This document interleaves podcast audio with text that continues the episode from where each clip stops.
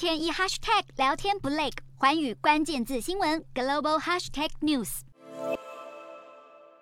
软体霸主微软发布震撼消息，宣布将以每股九十五美元，总价六百八十七亿美元（约新台币一点九兆）收购电子游戏大厂动视暴雪。收购案将于二零二三年完成。为打造元宇宙提供基石，这不仅创下微软有史以来最大收购交易，也将使微软成为继腾讯和索尼后全球营收第三大的游戏公司。而分析师指出，微软寄出的收购价格相当合理。动视暴雪总部设在加州，是《决胜时刻》以及《Candy Crush》等热门游戏的推手，但加州政府监管机构去年七月指控动视暴雪纵容对女性骚扰文化、有毒工作环境及不平等情况。对该公司声誉大打折扣。根据《华尔街日报》报道，过去七个月以来，动视暴雪收到约七百件投诉报告，内容是关于员工担忧性侵或骚扰或其他不当行为。动视暴雪九千五百名员工中，已经有将近百分之二十联署请愿书，要求执行长柯蒂克辞职。微软要如何重新整顿处理这个烫手山芋，